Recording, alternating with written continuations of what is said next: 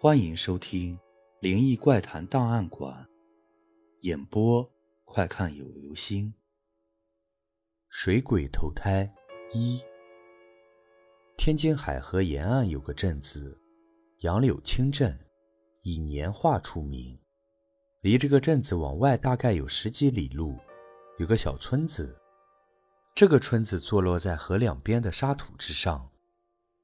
我们知道沙土适合种葡萄，那会儿葡萄是很珍贵的水果，种完了老百姓舍不得吃，送到租界里面，酿成葡萄酒卖给外国人喝。在这个小村子里，有个老头叫刘老三，老两口六十出头，在河边沙土地上弄了个葡萄园。能有几亩葡萄？每天秋天摘葡萄的时候，老两口怕人偷，就在园子里搭个窝棚看着。可是看着看着，这两天出了事。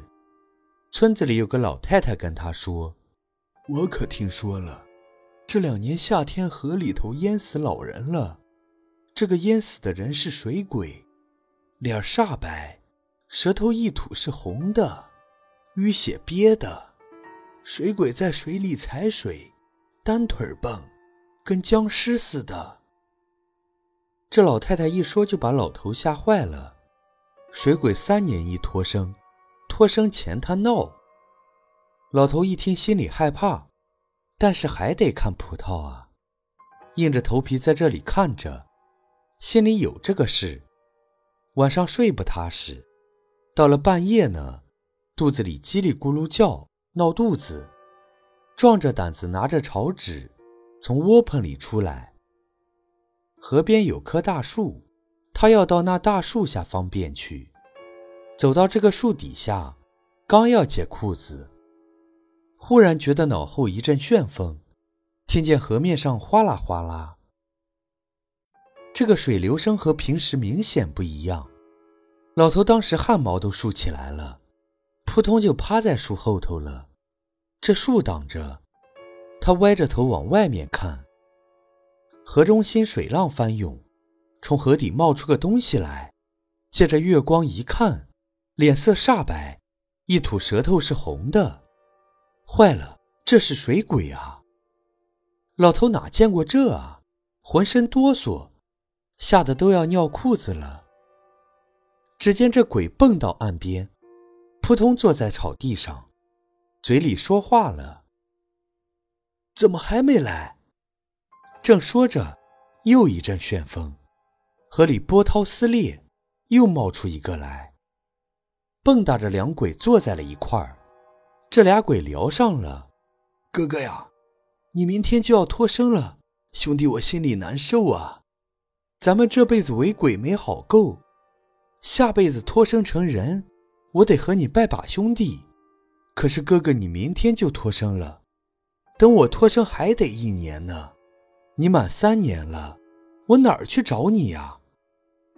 先上来那水鬼说：“兄弟，我告诉你一个不能泄露的天机。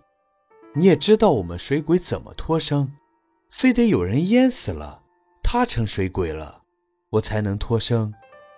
那么我告诉你，谁替我死了？”我把谁弄死了？知道这位，你脱生了再找我，咱哥俩再续这阴间的缘分。哎呀，哥哥，有这好事？那你说说，你要把谁弄死？我告诉你啊，天机不能泄露。明天中午，我会跑到杨柳青镇上，镇中心有一个水井，全镇的人都在这儿喝水。我正午十二点的时候。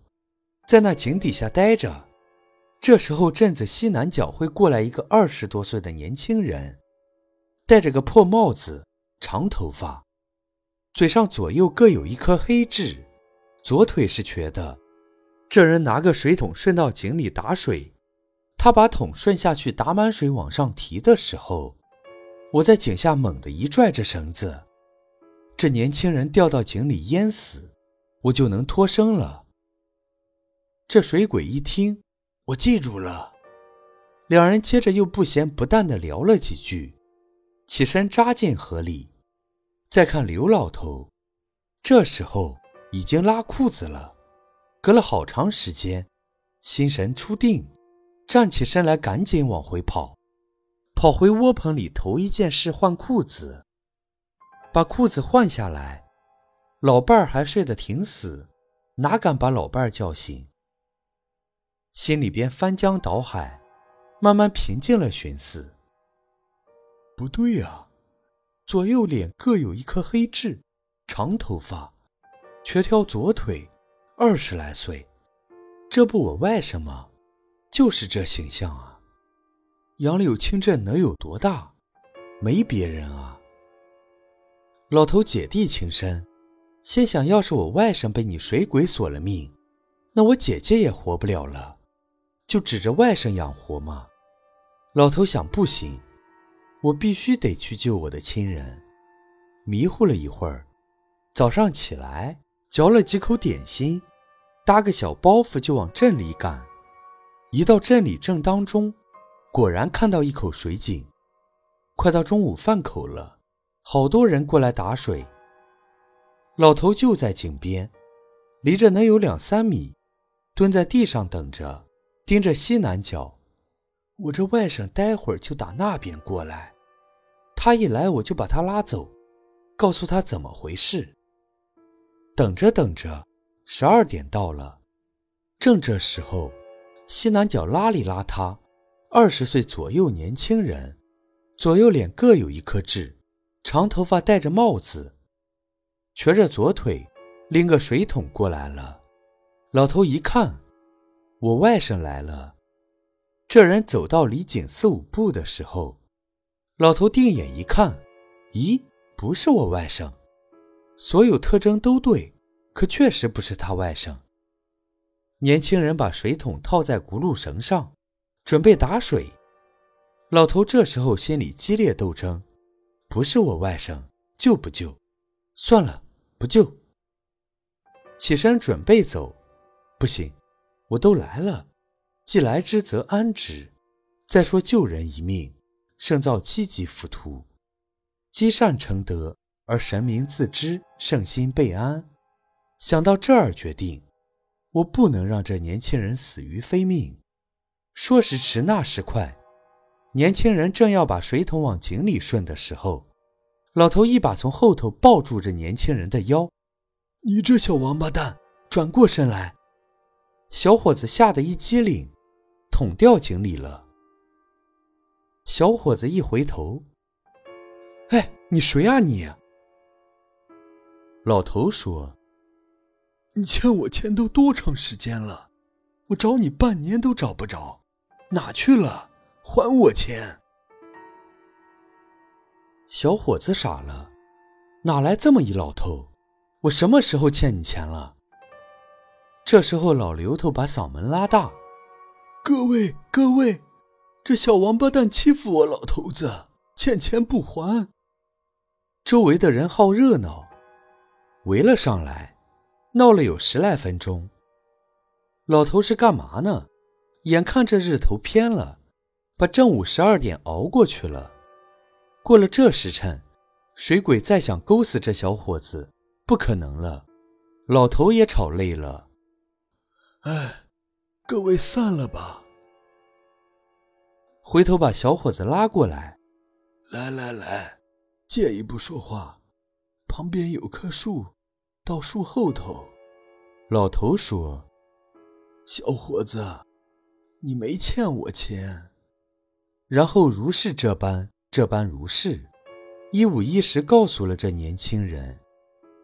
老头话刚说完，小伙子扑通一声跪下便拜：“我昨晚上做个梦，和您老说的一模一样，分毫不差。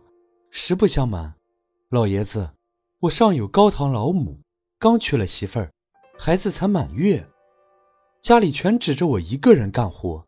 我要是死了，我全家人都没活路啊！你救了我一个人，就是救了我一家四口。说着，又是一通磕头。老头扶起年轻人：“我救你是可怜你，不忍心看你死于非命。既然你是这情况。”说明我救人救对了。你呀，回去吧，就当我们爷俩认识一场，有缘分。”小伙子千恩万谢，回去了。